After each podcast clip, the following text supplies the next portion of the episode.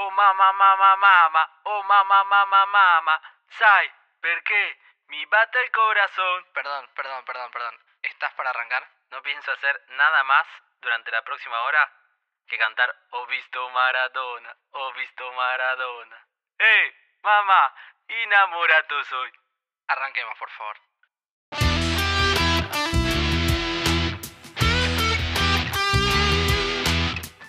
A mediados de los 80, Napoli era un equipo de mitad de tabla, sin nombre y apenas ambición. Ciudad y equipo se agarraron a la estela de un ídolo que aún hoy vive en cada rincón de Nápoles.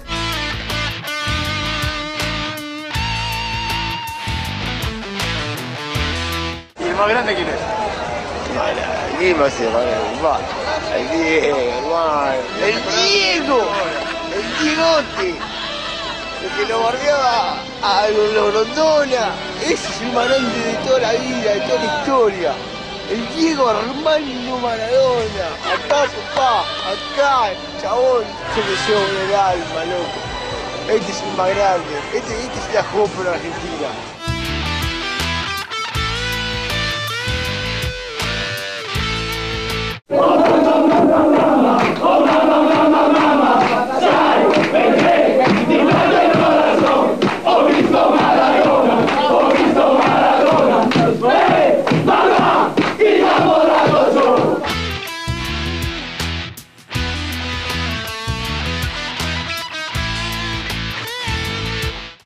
Mamita querida, ganaré dinero, seré un Maradona, un Kempes, un Holguín. Dicen los muchachos del norte argentino que tengo más tiro que el gran Bernabé. Vas a ver qué lindo cuando yo en la cancha mis goles aplaudan, seré un triunfador. Jugaré en la quinta y después en primera. Yo sé que me espera la consagración.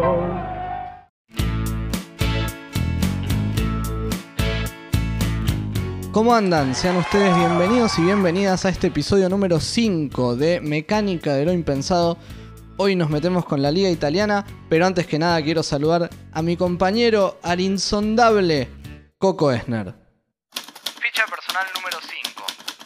¿River Libertadores o selección argentina campeona del Mundial? ¿Qué pregunta es esa? River campeón de la Copa Libertadores, sí o sí. ¿Tu arquero favorito? Marcelo Barbero. Escucha esta porque es muy importante. Cuando vas caminando por la calle, ¿pisás las líneas de las baldosas? En general sí, a menos que me ponga muy en exquisito y empiece a mirar y las evito. Benvenuti a Mecánica dell'Impensabile. Ah, ya arrancaste tempranito nomás con los idiomas. No me puedo resistir. ¿Qué tal? Muchas gracias a todos por seguir acompañándonos en este que es el quinto episodio, muy emotivo para mí por lo menos y espero que también para mi compañero Matu Tarilo. Ficha personal número 5. Para atajar, ¿pantalón corto o pantalón largo? Sabes muy bien que pantalón largo. ¿Un jugador de tu clásico rival que te hubiera gustado tener en tu equipo? Eh, Pablo Corti. Último libro leído. El canto del cuco, de Robert Galbraith, que es el seudónimo masculino de J.K. Rowling, la autora de Harry Potter. Siguiendo en esta sintonía, hoy tendría que hacer la venta en italiano, ¿no? Creo que según el traductor de Google sería algo así. Puoi seguirsi su nostri social network nel arroba mechimpensado e iscriverti alla piattaforma da cui si sta ascoltando. Entra un poco justo. Bueno, qué sé yo, es lo que pude hacer.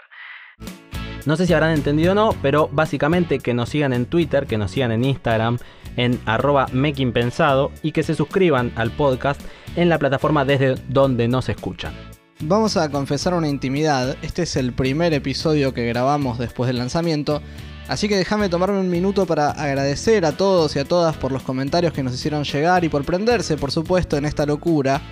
Pero no es la única primera vez que tenemos hoy. ¿Qué vamos a volver a hablar de Kaká y de su primera vez? Eh, No, no, no, no. Esto es algunos años antes. Pero sí es el primer partido anterior a 1990 que llega a Mecánica de lo Impensado. Y es también la primera goleada, porque tuvimos un empate épico, un par de remontadas, un batacazo, así que estamos de estreno. Exactamente, los que no están de estreno son el Milan, Maldini y Costa Curta, que nosotros los tuvimos en el episodio 3, en el recordado Milagro de Estambul, pero que también son muy recordados justamente por el pueblo argentino. Primero recibamos a los jugadores del Milan. ¿En serio? El que pateó la tierra, Alessandro Costa Curta. Lo vieron ayer a Costa Curta, ¿no? Le pegó mal. Es una cosa terrible, Marcelo. Es una cosa terrible. Ma esto viene de antes, ¿eh? ¿Qué No pasó? es culpa mía, es la culpa de Bianchi. Ma, ¿por qué? ¿Te acuerdas del final del 94 contra Pele? Sí. Dejó corta al arquero, la Sí. Turquasat la manda para guardar adentro. ¿E quién la dirigía? Bianchi. Año 93, erro los penales, ¿quién dirige? Bianchi. Ayer me pido un vino para tomar, eh, me cayó para la mierda, estaba picado. ¿Qué era vino? Bianchi. Me compro una bicicleta para salir a dar una vuelta tranquilo por el barrio, me la pongo con una columna. ¿Qué era la bicicleta? Bianchi. ¡Es Bianchi! ¡Es Bianchi! Excelente. Y en el programa de Marcelo no nombraron al DT del Napoli, de quien hablaremos hoy, que es justamente Ottavio Bianchi. Realmente lo que se dice karma, ¿no? Y también es un episodio repleto de cracks mundiales. Estaban Basten, está Ciro Ferrara, Careca, Baresi, Rijkaard y, claro está, Diego. Que si bien va a ser la figura principal de este episodio, vamos a dejar historias afuera infinitas, ¿no? Pero por motivos lógicos, porque podríamos hacer un podcast exclusivo de historias de Diego Armando Maradona, así que sepan disculparnos, quizás su historia preferida no esté en este episodio, quizás sí, pero bueno, Ni hablar, ni hablar. Podríamos hacer una temporada entera del Diego, pero para ponerlos en contexto eh, del partido de hoy, Diego llega desde el Barcelona, donde venía de no haber podido explotar como se esperaba, entre lesiones graves y otros inconvenientes, y pasó al Napoli, que era un club de mitad de tabla, donde generó nuevamente mucha expectativa, que curiosamente además no se replicó en la Argentina. Esto lo cuenta mejor su biógrafo Daniel Arcucci en el documental El Capitán de Nápoles, de Lucas Sepiurca. Más que enterarme si Maradona iba a jugar en el Napoli, lo primero que me enteré es que Maradona se iba de Barcelona. La noticia en ese momento, estamos hablando de 1984, eran los problemas de Maradona en Barcelona. La decepción por alguien que no había dado la talla. Yo trabajaba en el gráfico en ese momento. Cuando se da eh, finalmente esto, digo, que se va de Barcelona, que se va al Napoli, fue casi decir, ven que ya no es Maradona. La revista El Gráfico en ese momento, donde, insisto, yo, yo trabajaba, sí le dedicó una doble página de apertura, ver a Maradona y después morir, una frase que tiene mucho que ver con la ciudad de Nápoles, pero no fue la tapa. Esto creo que pinta como lo vivíamos nosotros. Que Maradona fuera presentado ante un estadio San Paolo lleno, multitudes, y que no fuera la tapa de gráfico, habla de lo que pasaba con Maradona en la Argentina. De ningún modo imaginé que se iba a generar lo que se generó y que se iba a dar ese encuentro cultural más que deportivo tan grande entre Maradona y la ciudad de Nápoles. y estuvo 7 temporadas con la camiseta celeste desde 1984 a 1991. Y en ese lapso ganó dos escudetos en el 87 y el 90. Y entre esos dos títulos, en el 88 y en el 89, fue las dos veces subcampeón. De hecho, en uno de esos, en el 88, se metió la mafia, la camorra, para que no se le dé el campeonato al Napoli. Por las dudas no nos metamos en eso. No, no, vos decís que nos están escuchando, bueno, por la duda no No sé, pero no me quiero enterar. Antes del primer título, en 1985, salió tercero el Napoli, ya con Diego. Por lo tanto, hubo dos malas temporadas en toda su estadía. La primera y la última, que fueron un décimo y un octavo lugar. Y además ganó la Copa Italia en el 87, la Copa UEFA en el 89 y la Supercopa Italiana en el 91. Cinco títulos el Diego de Napoli. Nada mal, ¿no? Nada mal. Pero presentemos a un experto de verdad, al gran Facundo Terrés Grimaldi, periodista y maradoniano, para que nos ilumine como realmente se debe.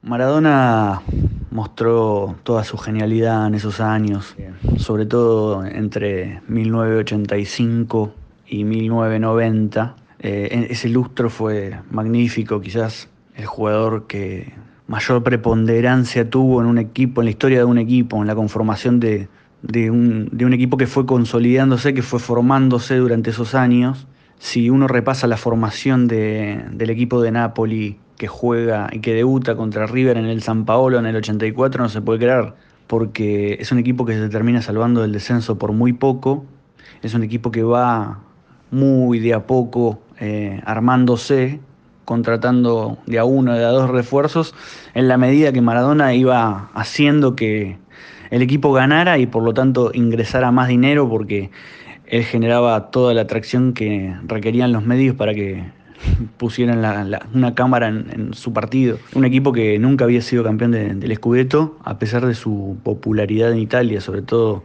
en la parte sur, obviamente, donde, donde se ubica Nápoles. Muchas gracias, Facu. Y efectivamente, esa popularidad también es la que ayudó a generar ese amor incondicional y mutuo que se tienen Maradona y los tifosi napolitanos. Yo siempre digo lo mismo, ¿no? Que para no darle a esa gente una felicidad tiene que ser muy malo. Vos jugás Copa Italia contra un equipo de primera C, 100.000 personas. Jugás contra el, el Inter, 110.000 y te queda gente afuera. Y no entran los, los visitantes, ¿eh? ojo. Y claro, yo vivía, yo vivía la, la- la interna de, de, de- de- Nápoles. Nápoles era, era de segunda, ¿me entendés? Era, era como que era descarte. Porque yo hace desde el 91 que no vuelvo a Nápoles. Pero cuando le pidieron que los napolitanos hincharan para, para Italia en el 90 con nosotros, les recordé todo. Y los napolitanos dijeron, eh, atención, que el único que nos defendió fue Diego. Pero se los recordé porque, era, porque yo viví en Nápoles, no para que, para que saquemos ventaja, porque en definitiva jugábamos 11 contra 11, ¿me entendés? Y claro, eso les, dolió a Patarrese y compañía, les, les dolió muchísimo. Ese amor incondicional que también existe acá, que ha generado mucho arte, especialmente muchas canciones dedicadas al Diego. Y mira que no soy muy fan de esa banda, pero Nobleza Obliga, para mí el mejor de todos los temas dedicados a Maradó es el de Las pastillas del abuelo. Y te lo dice un piojoso hasta los huevos, ¿eh? Lo que sí, hay un dato, que es que la letra no es de ellos. Y lo cuenta Piti Fernández. Bueno, la historia es un poco extraña. En realidad, la letra en su totalidad no es mía, es de un tachero poeta que se llama Alberto Suero, que hace muchos años eh, me subo un taxi de, de co- de caballito a, a. Belgrano, 45 minutos de viaje. Entonces me dice Alberto, bueno, ¿qué te dedicas? Digo, mira, me gusta escribir, yo soy cadete, pero en realidad me gusta escribir. Eh, ah, yo también, ¿querés que te recite algo? Y me recitó, me, me recitó la poesía de Maradona, que es larguísima. Mirá vos, no lo Yo a medida que iba escuchando, iba escuchando el cantito y iba entendiendo de a poco que era para el Diego, no me lo había dicho. Eh, y de repente empecé a hilvanar, a un poco la. Es una pintura directamente, prácticamente un excombatiente viendo el partido a los ingleses, viendo esos dos goles. No, llegué a Belgrano y dije, mira, dame tu teléfono, no puedo creer lo que acabo de escuchar, esto lo vamos a hacer. En ese momento estábamos grabando el disco rojo, debería haber entrado ahí, pero yo perdí el teléfono tres años. No.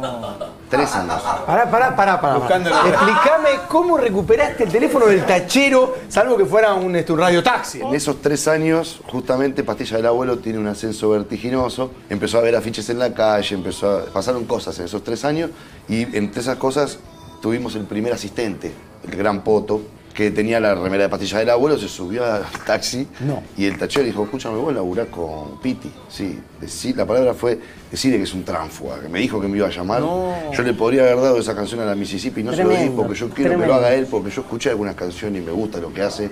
Sí, Y yo cuando me contó que se había cruzado con ese tachero, saltábamos, saltábamos de la emoción, porque yo sabía que había perdido, a mi criterio, la mejor canción. Lo puedo decir encima porque prácticamente no es mía la poesía. Claro.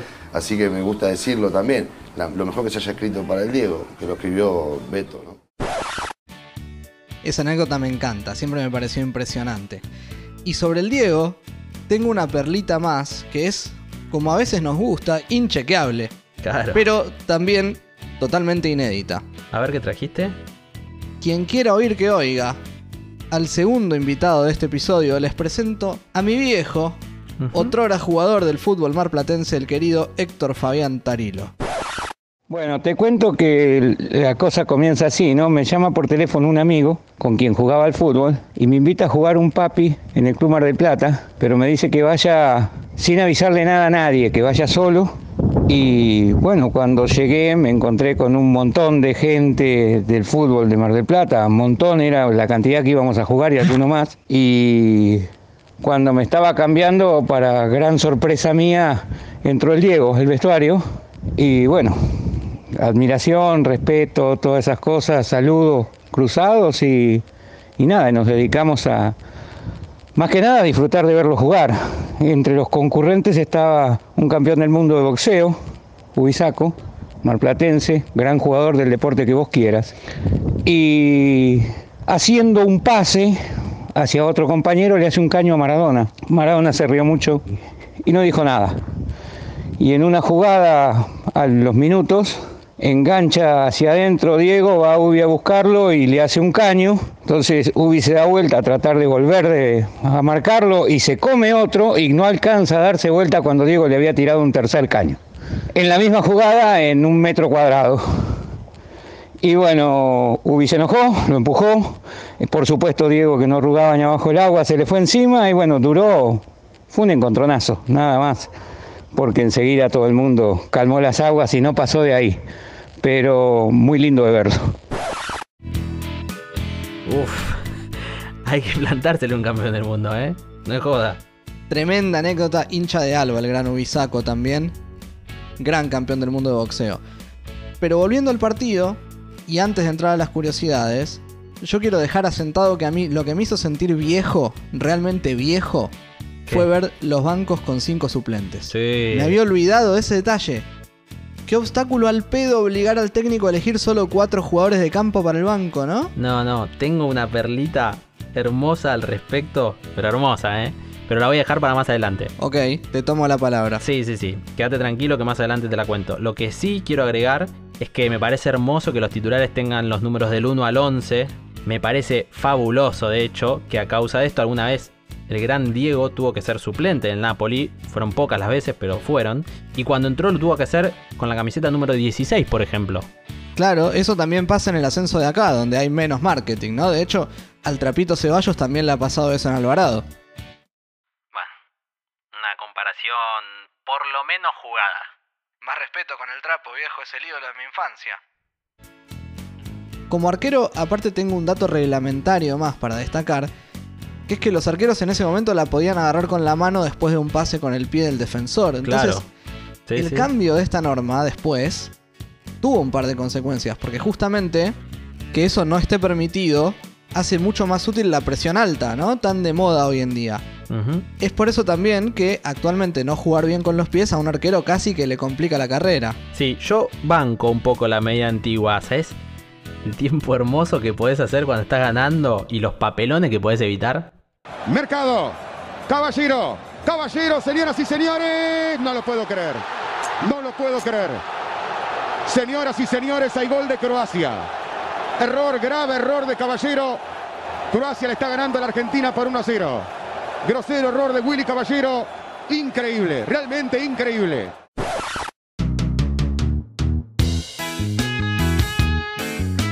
Empecemos con las curiosidades de los jugadores que no son Maradona, porque hay muchas historias interesantes también. Sí, sí.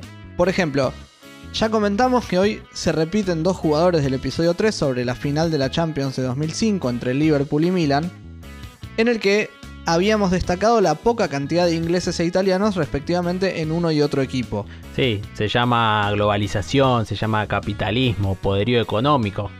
Es verdad. Pero fíjate que 15 años antes era totalmente al revés. Claro. En ambos equipos había solo dos extranjeros, Diego y Careca en Napoli y Rijkaard y Van Basten en el Milan, que podía haber tenido tres si hubiera jugado también Ruud Gullit. Como vemos, Arribas aquí tenía cierta predilección por los holandeses. Y ya que lo nombras a Van Basten, sigo por ahí. Tremendo jugador, venía a ganar la Euro del 88 con Holanda, de ser el goleador, incluso convirtiendo un gol muy recordado y muy imposible de volea, con un ángulo cerradísimo.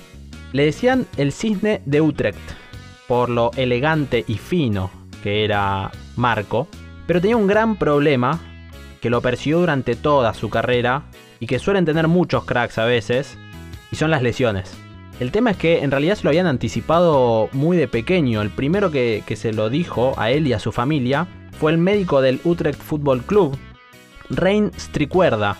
De, de este club fue de donde salió Van Basten antes de pasar al Ajax, que, que fue bueno donde explotó. Y este médico le dijo a la familia de Marco que su hijo tenía problemas en los tobillos y que incluso podría llegar a acabar en una silla de ruedas si no dejaba el, el deporte de, de alto rendimiento, de alta exigencia. Bueno, por suerte no pasó.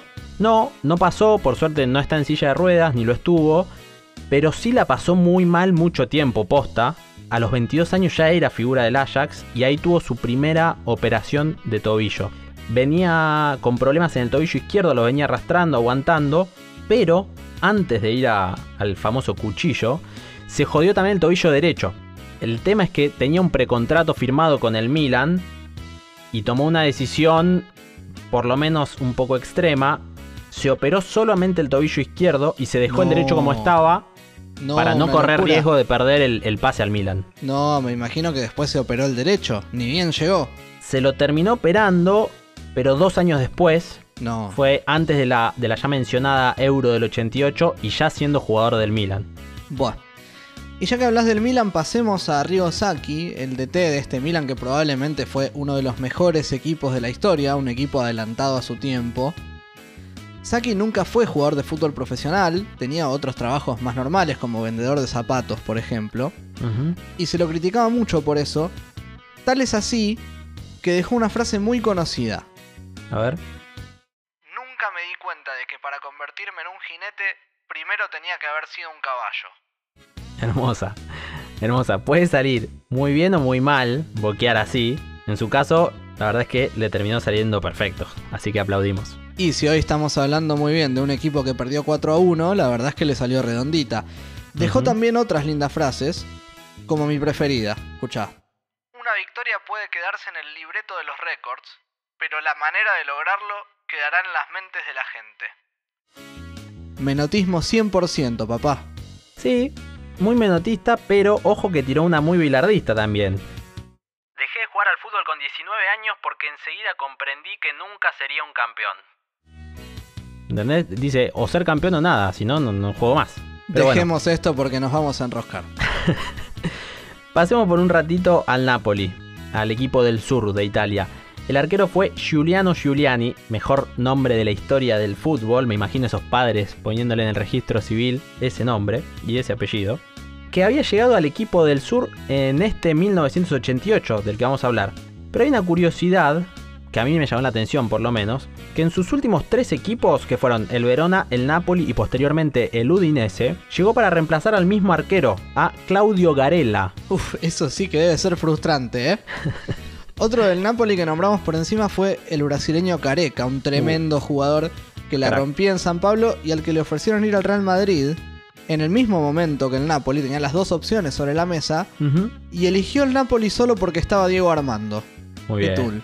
Muy bien. La verdad es que igual, digamos todo, no podía elegir mal, porque o jugaba en el Napoli de Diego o formaba parte de la quinta del buitre en el Real Madrid, ya quisiéramos poder elegir así nosotros. Sí, eh, yo igual hubiera tomado la misma decisión que, que Careca, pero bueno. Vos sabés que yo no. En el Milan, eh, Franco Baresi ya era un ícono en esta altura, en este 1988, pero la verdad es que le costó llegar bastante. De, de pibito se probó con su hermano Giuseppe Baresi en el Inter, los dos, obviamente el clásico rival del Milan. Y cuenta la historia que Giuseppe quedó en el, quedó en el equipo del Inter, pero Franco no. De hecho, lo descartaron por bajito. Eso a nosotros nos ofende personalmente. Sí, igual no sé si nos ofende, porque al final estuvo 20 temporadas en el Milan, donde hizo toda su carrera, donde es el segundo jugador con más partidos después de Paolo Maldini. Incluso retiraron la camiseta número 6 en su homenaje. Y a Giuseppe tampoco le fue mal al hermano de Franco, jugó 16 temporadas en el Inter y ganó 6 títulos. El tema es que Franco ganó 18. Entonces las Tranqui. cosas se invirtieron. El triple. Ahora sí, en los derbis, en los enfrentamientos entre Inter Milan, ahí sí gana Giuseppe, se enfrentaron 21 veces, ganó 8 veces el Inter, 7 el Milan y 6 empates. Diego, ogni volta che segni un gol una maglia nuova? Questa è un grandissimo giocatore, io penso che, che Franco Varesi è, è- è il massimo come difensore, per quello eh, questo è un ricordo eh, che me lo porterò per tutta la vita. Y hablando de referentes del Milan, otro era el arquero Gali, a quien los hinchas del Milan le decían el águila voladora. Sí, no entiendo lo de voladora, porque si te dicen águila, creo que se sobreentiende que volás. Debería estar claro, ¿no? Gali fue el arquero de Italia en México 86, donde curiosamente Diego también lo vacunó.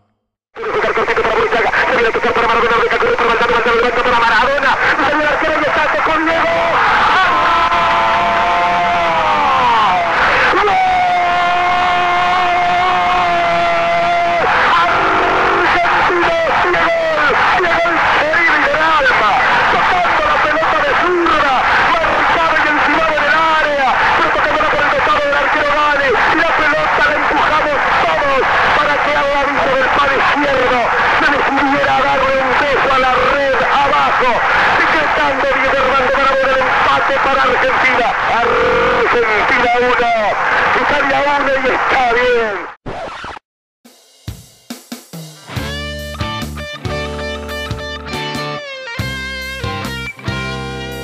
Bueno, querido Facundo Terres Grimaldi, estamos en la séptima fecha de la Serie A. Napoli-Milan, Estadio Sao Paolo. Explícame por qué estamos acá justo en este encuentro.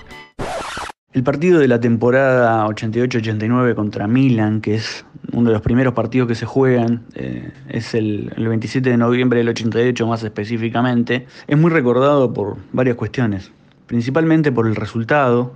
Napoli gana 4 a 1 a un Milan al que era muy difícil marcarle goles, un equipo de Arrigo Sacchi, uno de los entrenadores más legendarios va a gusto personal, pero para mí uno de los más importantes de la historia del fútbol. Y ese equipo que se formó desde 1986 y que termina en el año 92-93 con, con Arrigo y después la continuidad exitosísima de Fabio Capello, es uno de los mejores equipos de la historia del fútbol, que después fue todavía mejorándose. El correr de los partidos y de los campeonatos lo hizo aún mejor, inclusive logrando dos Champions, torneo que internacional que disputaba, torneo que llegaba a la final o lo ganaba o quedaba ahí entre las mejores posiciones.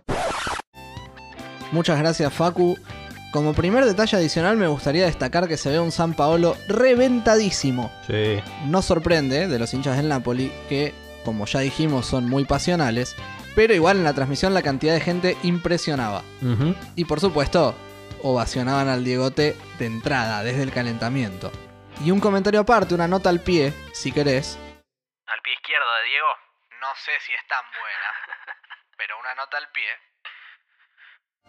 Pocas camisetas con tanta mística como la del Napoli de Diego. Es una de esas que quedan en la historia. Sí. La ves y ya te identifica. Sí, sí, sí. Un dato recontra de color, ¿eh? pero recontra como todo este podcast. Ese famoso sponsor Mars. Primero que sigue teniendo alianza con los napolitanos. Y segundo, que es de una fábrica de chocolates. Quizás es eh, mi ignorancia, ¿eh? pero yo no, no estaba al tanto de qué era. ¿Viste los, los chocolates esos que son dos letras iguales separados por una I? Es N, I. Bueno, esos son chocolates de Mars. Mira, dato de color. Yo la recordaba más con Buitoni, que yo tampoco sabía qué era y lo busqué. Claro. Es una fábrica de pasta y pizza italiana que sigue existiendo y que hoy es propiedad de Nestlé. Pero diría que dejemos lo gastronómico y mejor volvamos a lo nuestro. Las formaciones del partido las vamos a decir con un 4-3-1-2, que la verdad es que era solo para el vestuario, porque, como vamos a ver, no lo usó ninguno de los dos equipos ni en faceta ofensiva ni en faceta defensiva. Sí, de hecho, hasta nosotros seguimos un poco enquilombados. Este partido no fue la regla de la manera de pararse de ninguno de los dos equipos. Napoli sale con Giuliani, Corradini, Ferrara, Renica, Franchini, De Napoli, Fusi, Cripa, Maradona, Careca y Carnevale. Algunas cosas sobre este famoso equipo napolitano nos las cuenta Facundo. Ese plantel de Napoli, el de la temporada 1988-89, tenía una saga central muy dura y sólida, conformada por Chiro Ferrada y Alessandro Renica.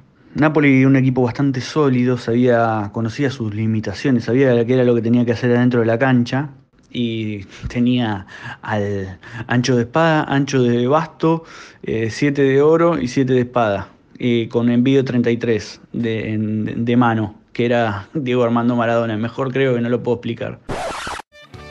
Algo muy curioso es que a muchos de esos jugadores los había elegido el mismo Maradona. Y ahí ya vos también participaste Ah, no, no, para que yo- trajeran a, Yo a- compro a, a- a Careca, a- ¿no? a Rénica, que yo lo veo un flaco, un flaco número 3, zurdo, que jugaba bien como, como 3, pateaba el arco así de- y las invocaba, los tiró cada balín, ¡bum! balín, ¡bum! Con la Sampdoria jugamos en Génova, partido de Copa Italia un miércoles, le dije a, a Florlaino, quiero a Rénica. Le mandé a preguntar si jugaba, de, de- jugaba del, otro, del otro puesto. Me dijo que él era libero. Chao, dije, "Ta, estamos. Lo compramos a Rénica.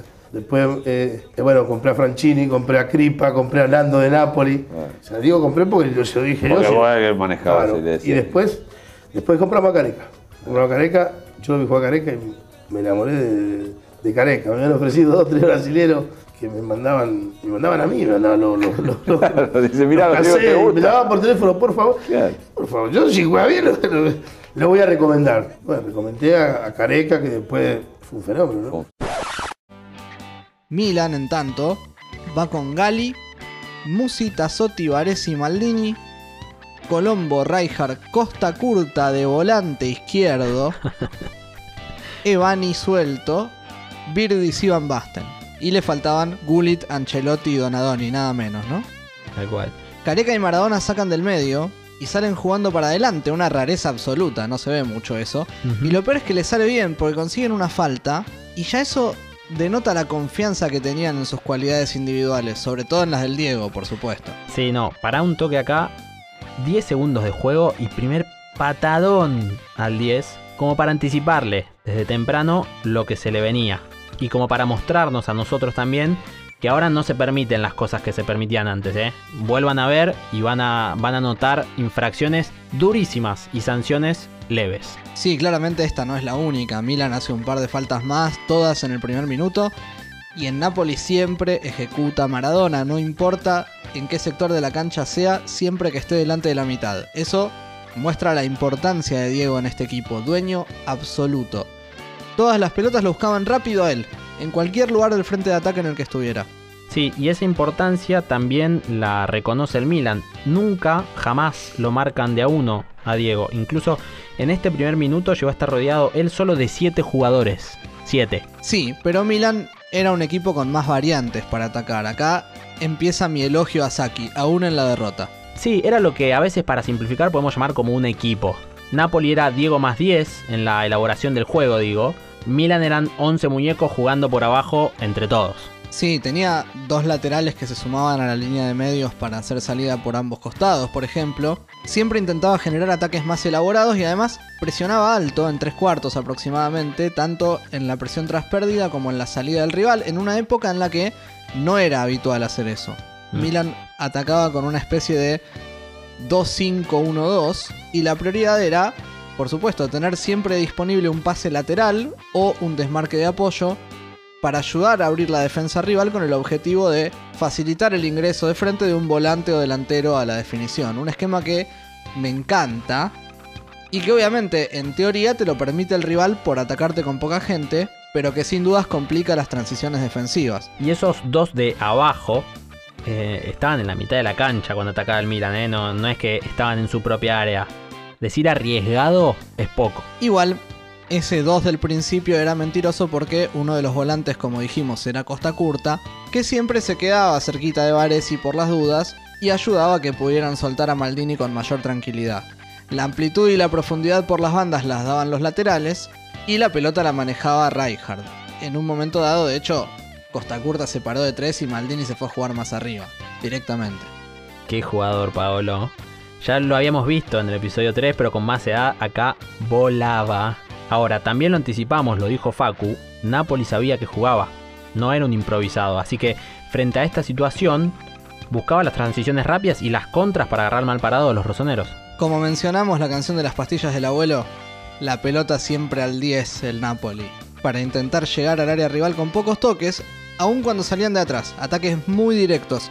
Y para un equipo con esa estrategia, la defensa adelantada del Milan era una tentación enorme, porque metiendo un buen pique a la espalda cualquier delantero te quedaba mano a mano. A mí también me gusta cuando se la dan al 9 igual, ¿eh? No solo al 10. Vos sos un morfón, pero ese es otro tema. No lo vamos a hablar acá. Milan cuando defendía lo hacía con un 4-4-2 muy claro, con Evani como volante izquierdo, pero era un equipo corto con una presión muy difícil de superar. Sí, y eran muy rápidos, porque de nuevo, era muy arriesgado, pero tampoco eran improvisados eh, los jugadores del Milan. Volaban y volvían todos a marcar. Quizás de repente tenían a todos los defensores y los volantes marcando cerca de, de su propia área. Ahora, decime con el Napoli.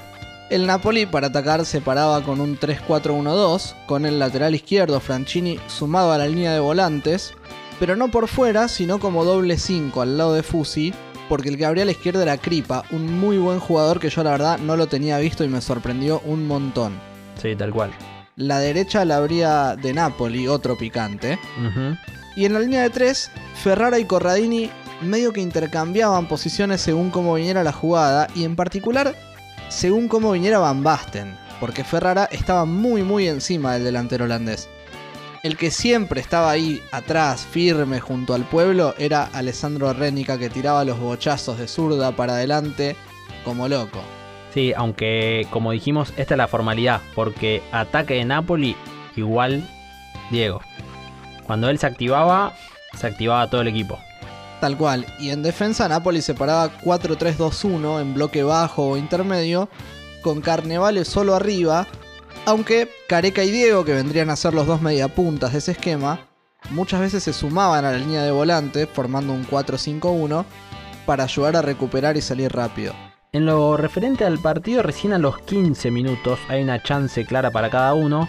El trámite la verdad es que es muy trabado, más que nada porque Milan corta sistemáticamente con faltas, buscadas por el rival claramente, y porque Napoli está bien cerrado atrás. Recordemos, la defensa adelantada del Milan es una invitación al contragolpe, al pase encortado, me lo imagino acá, a Román, que dije que era mi preferido de mi clásico rival, tirando pases perfectos de donde tuviera ganas y haciendo estragos. Sí, pero más allá de eso, Milan parecía manejar los tiempos del partido. Se vuelve importante, por eso Ferrara pegado a Van Basten, porque Ciro mete un par de cierres tremendos y también cobran relevancia los arqueros con algunas buenas salvadas. Y desde los 15, más o menos Diego deja de aparecer tanto. No se podía mantener ese ritmo que llevaba y bancar esa falta en los 90 minutos. Entonces las salidas suelen ser por Cripa, por izquierda, y buscando a Careca. Aunque tampoco es que hay demasiadas. Y bueno, eso terminó pasando hasta los 30, donde otra vez Maradona empieza a pedirla, a tenerla, a crear y también a recibir faltas de nuevo. Y realmente el nivel de infracciones es muy fuerte. No es que son para cortar, pero son livianitas. Son infracciones muy violentas. Los jugadores son muy bruscos, casi te diría toscos. Sí, no sé si tanto como toscos, pero la verdad es que se juega fuerte. Y algo de lo que anticipábamos respecto del espacio a la espalda de la defensa del Milan, origina el primer gol a los 42 minutos. Hay una recuperación de Napoli en tres cuartos, con el Milan en ataque. Y lo curioso es que no se da precisamente una contra, porque no es que el Napoli recupera y sale rápido, en realidad hasta le da tiempo al Milan a reacomodarse. El tema es que la transición defensiva del Milan es muy lenta, probablemente porque ya había cansancio. Entonces vuelven caminando como sobrando la situación. Ahí Kripa mete un pase bárbaro para Maradona, que había encontrado un hueco entre los centrales que solo podía encontrar él, picó en el momento justo porque quedó enganchado un jugador del Milan habilitándolo, que parece ser Costa Curta en función de stopper, y llegó solo para cabecear por encima del arquero. ¿Te tiro una perlita? Sí. Este movimiento de Diego no es casual.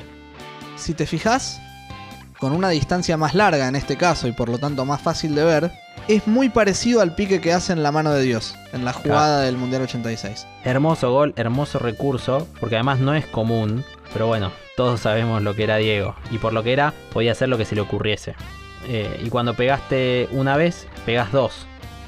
Pelotazo desde el arco de Giuliani, bien alto en el cielo. Vieron que cuando jugás en cancha 11 siempre te dicen que no pique, que no pique. Porque cuando pica puede pasar cualquier cosa. Bueno, eso exactamente es lo que pasó acá. Varesi le roba el cabezazo después de ese pelotazo altísimo. Y el que la siguió fue Diego, que lo único que tuvo que hacer fue ceder de cabeza a Careca y el brasileño le dio solo de volea 2 a 0 y al descanso. Ojo al error de Varesi. Maradona que llega, Careca y Careca hace el 2-0. Error de Varesi, señores. Estamos viendo cosas increíbles en este partido. Estamos viendo un gol de Maradona de cabeza desde fuera del área. Ya era raro que marcara de cabeza, pero desde fuera del área. Y, hemos visto el, el error de Varesi, que mide mal esa pelota Varesi. Fijaos, mide muy mal Varesi. Maradona, el más listo de la clase, como siempre, se la da a, a Careca y hace el 2-0. El segundo tiempo empieza parecido a como terminó el primero, aunque esta vez el Napoli sale un poco del bloque bajo al comienzo y empieza a intentar dejar en offside a los delanteros del Milan. La verdad es que lo hace con bastante éxito, por lo que al principio vemos dos equipos muy cortos. Tampoco es que hubo mucho para analizar porque a los 4 hay una linda habilitación de Ferrara para Carnevale a espaldas de Tassotti. Carnevale hace un tirito muy flojo, cruzado pero muy débil. Y Gali no lo puede contener, da un rebote, entra Farancini y la empuja al 3 a 0. Y a ver, el 1-0 fue a los 42. 7 minutos de juego después, ya estaba todo totalmente liquidado. Sí, sin contar el entretiempo, por supuesto. Claro. Mirá si jugaba por el medio Franchini en ataque, el número 3 del Napoli, que llega de 9 al rebote. Tremendo. Tal cual. Y ahora sí, el Milan suma a Evani definitivamente a la línea de delanteros, empieza a meterlos a los 3 al área y a defender literalmente con 2 cuando ataca. Así obviamente queda expuesto a contras que el Napoli incluso llegaba a jugar con superioridad numérica, 3 contra 2. Por ejemplo, el Diego tuvo la del cuarto y en lugar de abrirla para Careca o Carnevale, se quiso meter entre los dos cuando se le cerraron. Ahí pecó de morfón. Merece morfar todo lo que quiera. Diego recorría toda la cancha de una banda a la otra, desde su campo hasta el área rival, se tiraba al piso cuando había que tirarse, todo terreno. Y porque tenía esa posibilidad, el Napoli dejaba pasar el tiempo y se la daba a Diego en mitad de cancha. Se proponía buscar faltas en tres cuartos para aprovechar por arriba, y el Milan finalmente hacía lo mismo, porque se dio cuenta de cuánto le costaba entrarle a la defensa napolitana y necesitaba descontar urgente. Y ahí, por esa urgencia, se vienen los cambios. En Milan entra Manari por Colombo y en Napoli Caranante por Fusi. Y al ratito nomás de, de esos cambios, cuando Milan ya se acercaba un poco con más peligro, aparece un lindo pase largo de Rijkaard, que ya había intentado varios para Evani, y que estando en la banda lo ve pasar a Maldini con su velocidad, con esa juventud que dijimos que tenía. Le hacen penal y Virdis clava el descuento. Gran movimiento el de Evani aguantando contra la línea para fijar al lateral, que en este caso es un volante que ocupa esa posición, Kripa cambiado de lado. Así, fijando al lateral, Evani abre el intervalo entre el 4 y el 2 que es atacado muy bien por Maldini. Y después de ese gol, se pone cada vez más relevante el Diego que la sigue pisando, sigue consiguiendo faltas, las patea, deja a los compañeros cabeceando de cara al arco. Diría que es una de las razones importantes por las cuales el Milan todavía no logra venírsele encima al Napoli. Claro. La otra es que el Napoli le pobló el medio para obstruirle la salida, ¿no? Para no dejar circular a Rijkaard. Cuando el Milan salía con la pelota, Napoli decidió jugar con tres centrales fijos y sumó tanto a Franchini, que ya un poco estaba ahí, como a Maradona a la línea de medios para obstaculizar aún más la circulación del equipo de Saki. 3-5-2 para aguantar cortando juego. Querían que el partido se juegue en mitad de cancha. Si el Milan superaba esa línea de presión, ahí sí 4-3-2-1 otra vez y todos bien juntitos. Y con esta preponderancia del 10, quiere tirar caño siendo marcado por 3, liga un revoleo de Maldini tremendo. Insólito en serio que no hayan echado a ningún jugador del Milan con todo lo que pegaron. Durísimo. Y en ese contexto, un Saki ya jugado saca a Costa Curta para poner a Viviani, un mediocampista de verdad. Y un Costa Curta, además de que lo vimos siendo volante, tenía la camiseta número 7. Exacto, increíble. Y al minuto de ese cambio, Napoli mete otra contra letal. Kripa recupera y un jugador del Napoli en el centro del campo, que aparentemente es Franchini, La transmisión, sepan disculpar, no era de la mejor calidad. Tal cual. Transmisión francesa. Además, tuvimos que adivinar con los relatos franceses quién era el jugador. Aparentemente es Franchini. Mete un pase bárbaro de zurda largo para Careca que entra otra vez a la espalda de Varesi que era un festival y define cruzado para poner cifras definitivas. 78 minutos, 4 a 1 y a otra cosa mariposa. Yo te lo dije fuera de aire y te lo digo de nuevo, es imposible defender al Napoli como pretendía el Milan. Había huecos por todos lados. Cualquier mínima desconcentración podían suceder desastres. Y menos si tenés a un pibe de Fiorito usando la 10 color celeste que podía inventar lo que se le diera la gana. De acá saliste con 13 años y acá viene mi, mi tema final. Este, ese pibe que tenía miedos, tenía expectativa, dijo quiero ser campeón del mundo, pero no sabía nada de lo que le iba a pasar después.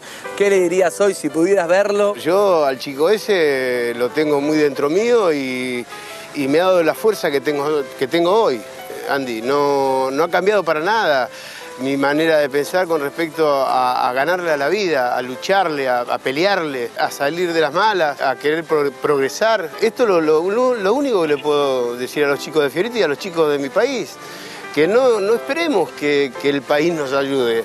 Porque de hace mucho tiempo que venimos esperando y esperando y esperando, hay que superarse cada día. Porque si esperamos la ayuda de, los de arriba, mm, la ayuda es muy poca.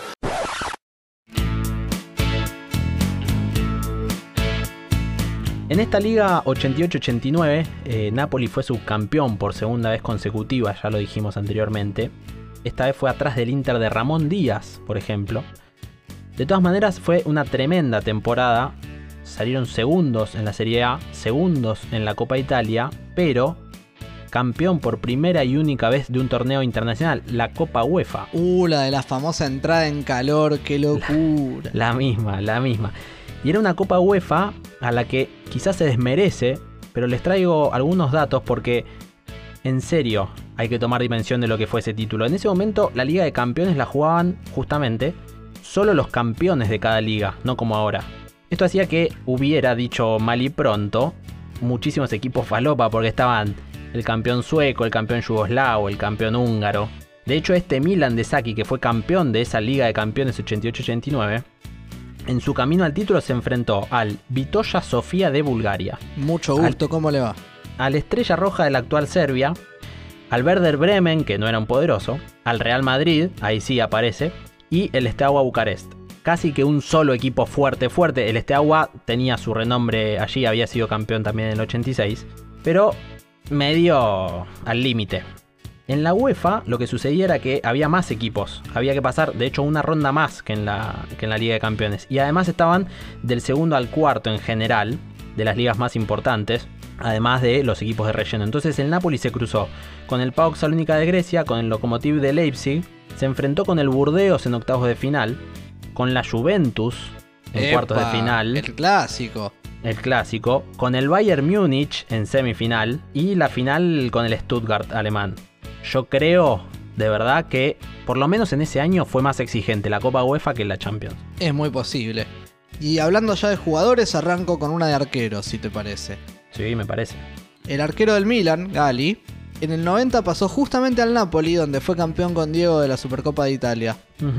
Ahora es político. Apa. Es el líder de la oposición en el ayuntamiento de Florencia.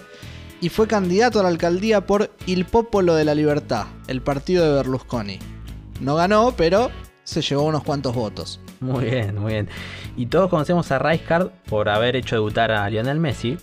Pero digamos que su carrera como DT es por lo menos intermitente. No, no me digas eso. Sí, sí, sí. Empezó en el Sparta Rotterdam y se fue al descenso. Ahí pasó al Barcelona. No sé por qué pasas al Barcelona si te acabas de ir al descenso con el Sparta Rotterdam. Pero bueno. 2005 y 2006 tuvo dos años muy buenos, con Champions incluida.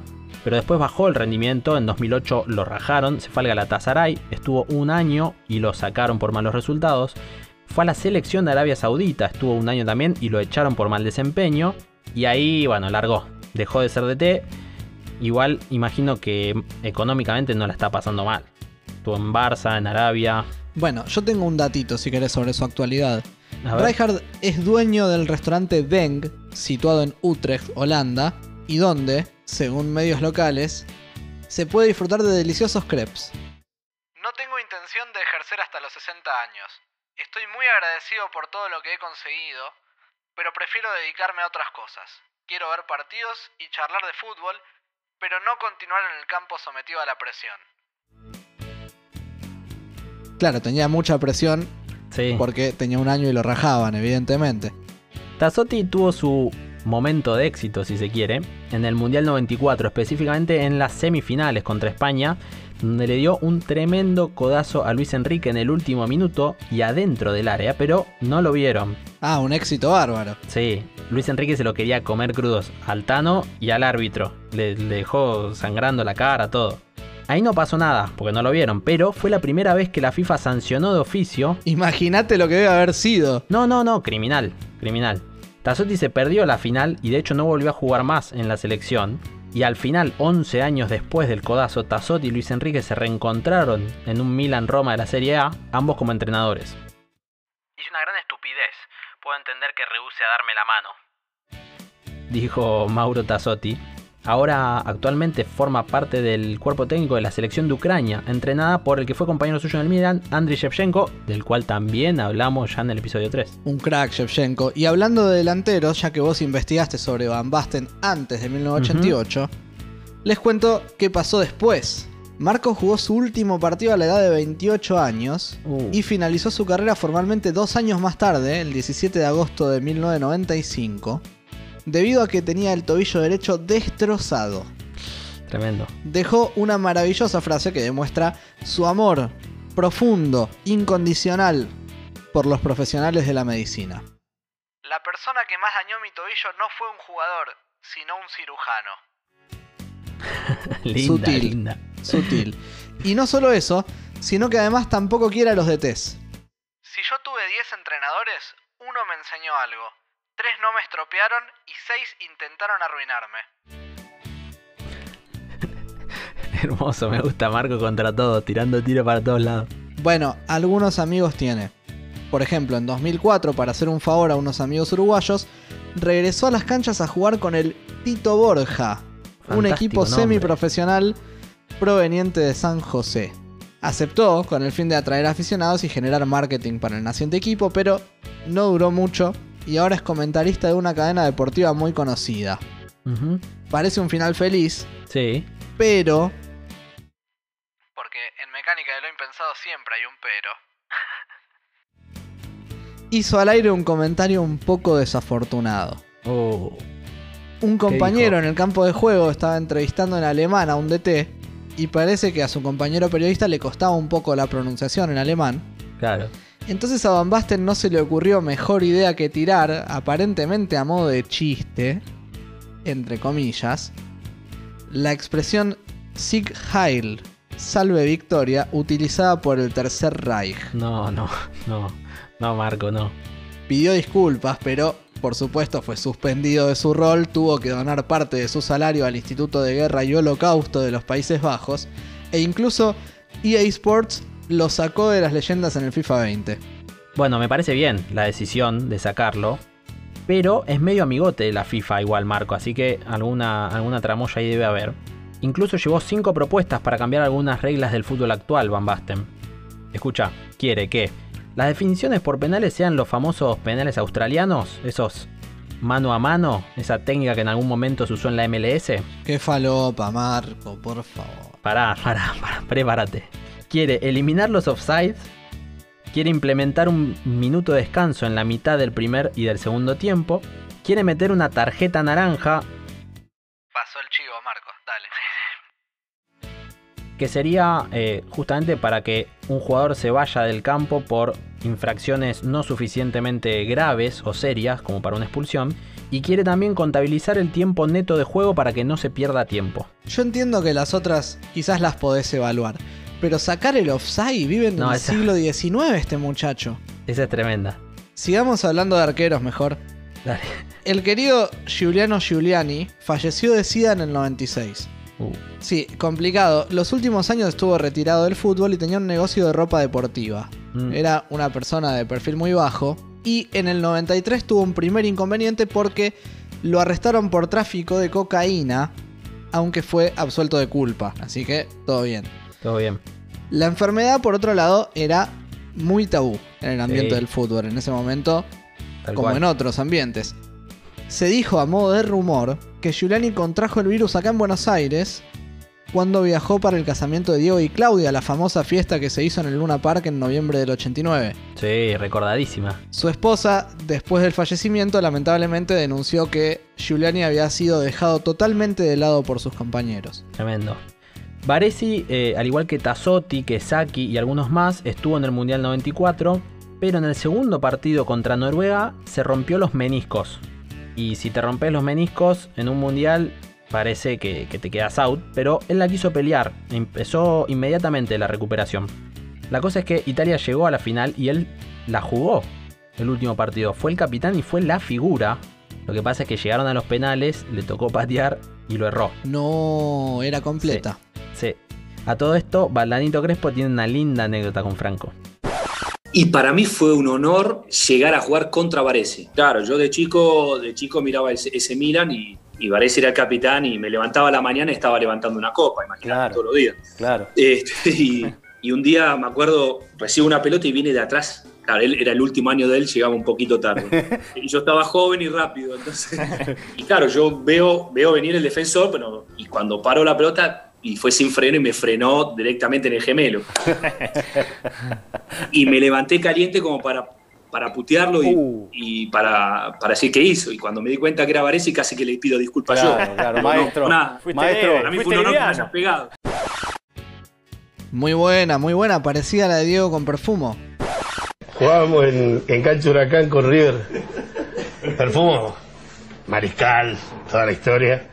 Y River hacía el achique, o sea, la ley del offside. Entonces yo en una que me despierto, hago así y lo veo al Mariscal de frente. ¿Y? Y quería enganchar para atrás. y hago así y se la tiro, te juro, se la tiro, la hago así, se la tiro la- para la derecha para salir y me pegó acá, mirá. Me tiró, caí 50 metros, viene Roberto y me dice, ¿lo cierto que no tenés nada, nene?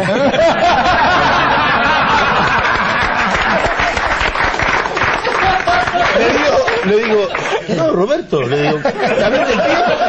¿Cómo? ¿Estás bien del pie? Le digo, escuchame. ¿Estás bien del pie? Le preguntó. Completito. Bueno, y al principio te dije que tenía una linda perlita por lo de los cinco suplentes. La estaba esperando. La estabas esperando, acá te la traigo. El arquero Difusco era el suplente en el Napoli en este 1988.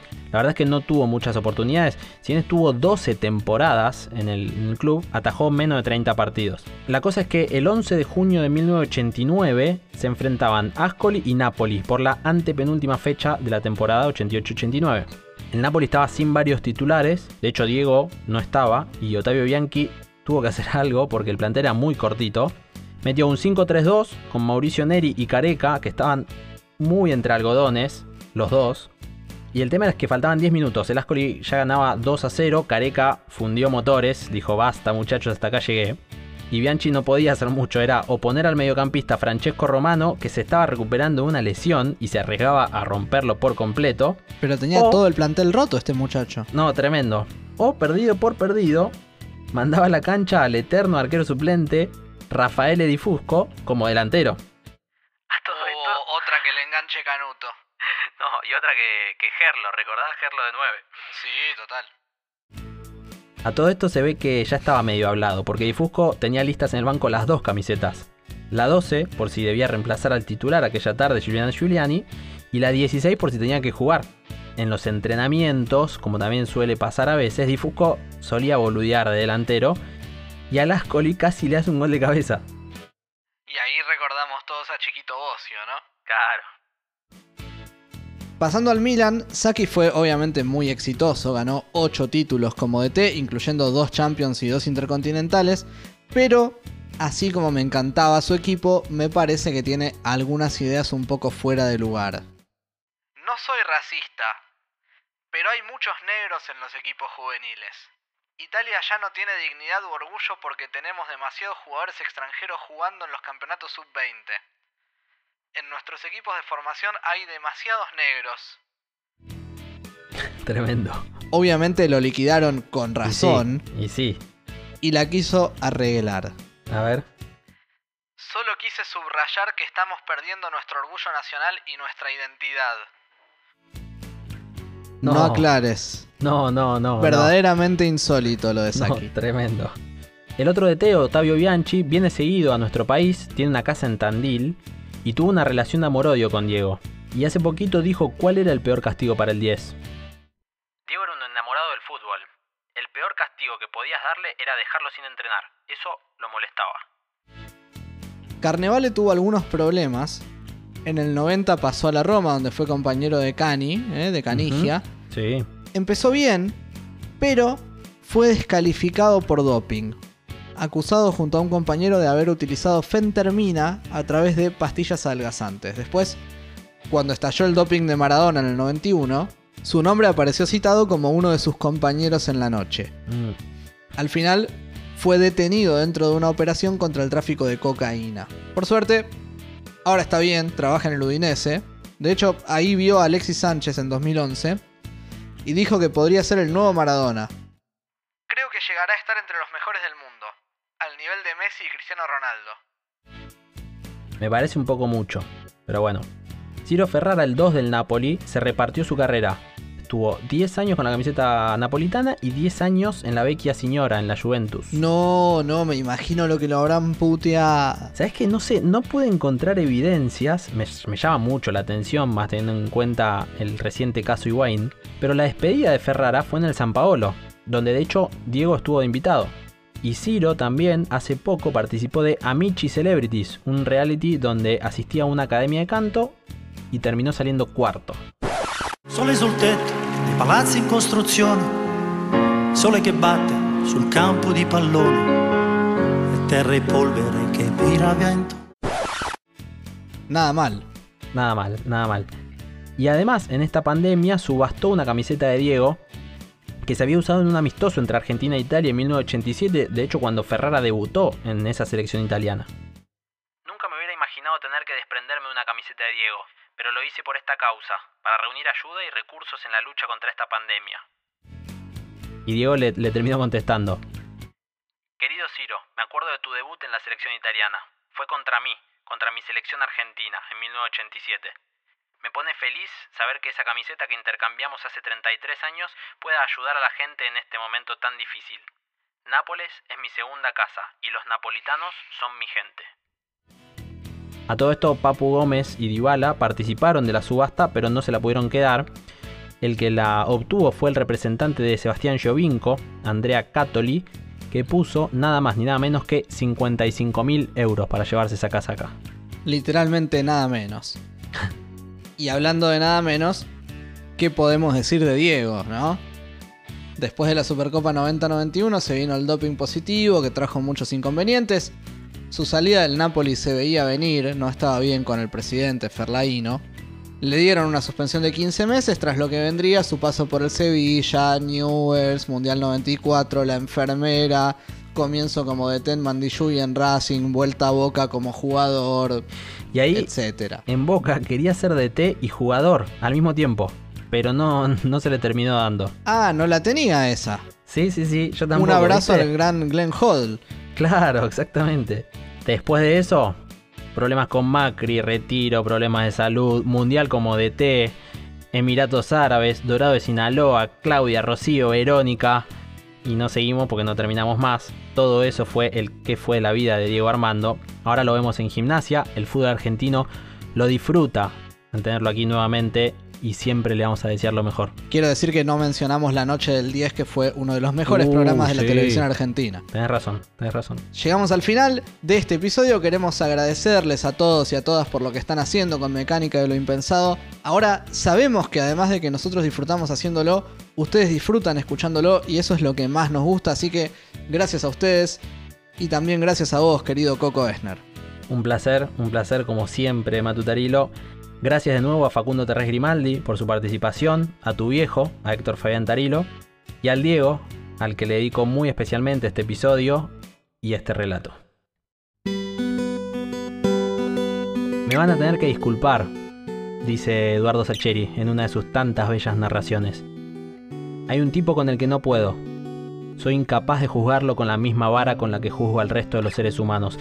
Mi juicio crítico se detiene ante él y lo dispensa, agrega. Qué difícil es escribir sobre Diego. Quizás por eso empecé con ese fragmento. Qué difícil porque ya tantos han dicho tanto. Debe ser sin duda la persona con más canciones, con más cuentos dedicados, incluso de los que más obras artísticas habrá inspirado. Pero por otra parte, creo que debe ser que es fácil escribir sobre Diego. Porque es una persona que hace aflorar los sentimientos. Por eso es que va tan de la mano con el arte. porque es una persona que toca fibras íntimas. Algunos les tocará algunas no tan lindas, porque a ver, acá no es que nos hacemos los boludos. Todos sabemos las cagadas que hubo, ¿eh? No es que le perdonamos todo porque hacía lindos goles. Lo que nos pasa es lo que dice Eduardo, hay un tipo con el que no podemos. ¿Y por qué yo? ¿Por qué a mí me pasa esto? Tengo 27 años, soy fanático de River, no debería haber ningún motivo por el cual me emocione ver a Maradona o escucharlo o escribir sobre él. Jamás lo vi jugar, cuando se retiró yo era muy chico, y tampoco es que me eduqué viendo VHS que me provocaron esta manera de sentir, simplemente surgió. Y surgió porque Diego naturalmente inspira, porque naturalmente emociona. Porque cómo no te va a inspirar que un pibe no tenga para comer y de repente llegue a lo más alto del mundo. ¿Cómo no te va a inspirar una madre que dice que no tiene hambre para que sus hijos puedan alimentarse y salir adelante? ¿Cómo no te va a emocionar el triunfo del débil contra el poderoso? ¿No los emocionan las utopías? ¿No soñaron cosas imposibles alguna vez? Y en la mayoría de las ocasiones no sucede. Y cuando de verdad pasa, cuando de verdad pasa es hermoso. Porque todos creemos que puede volver a pasar, te da el pie para volver a soñar. Diego es eso, Diego nos dio eso. Nos pegó un cachetazo a todos y nos dijo, che boludos, despiérdense. ¿Qué se piensan? ¿Que soy una novela de Cris Morena? Y no. Diego nos habló a través de una pelota, por eso debe ser que no todos lo entienden, porque es un lenguaje que no todos hablan. Y nos mostró una y otra vez que los sueños se pueden cumplir, que él no es una novela de Cris Morena. Nos mostró que jugó y ganó un mundial como soñaba desde pendejo. Nos mostró que salió de Fiorito pero llegó a Nápoles y ahí hizo feliz a otro pueblo, porque se ve que con los débiles se lleva mejor. Y no le alcanzó solo con un país, tenía que despertar a más seres humanos. Lo que pasa es que sí, es lógico. Una vez que nos despertó a nosotros, quizá le agarraron ganas de dormir a él también. Y eso lo hizo tropezar varias veces. Porque no es fácil, ¿eh? No es para cualquiera esto de mostrarle a todo un universo de boludos como nosotros cómo son las cosas. Miren que estaba el solito, ¿eh?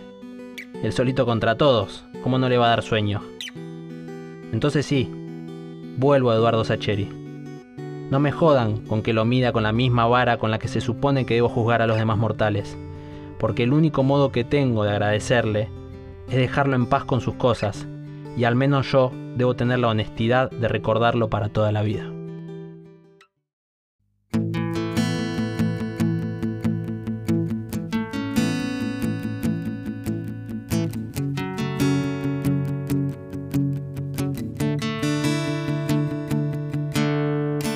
Bajo una mano del cielo y acariciando su pelo, rulo y señal de la cruz.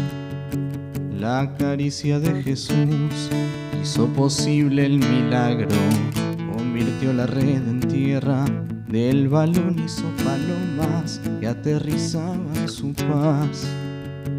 En la isla Soledad, borrando una absurda guerra, Judas no juega esta tarde, lo expulsaron por traidor.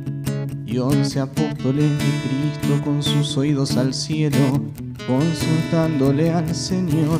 Y Jesús dijo, me voy. De táctica ya no hablo, pero un consejo les doy. La pelota siempre al 10, que ocurrirá otro milagro por tu milagrosa mano el milagro de tus pies, por tu milagrosa mano y el milagro de tus pies. Muchas gracias Señor Dios, muchas gracias Señor Dios.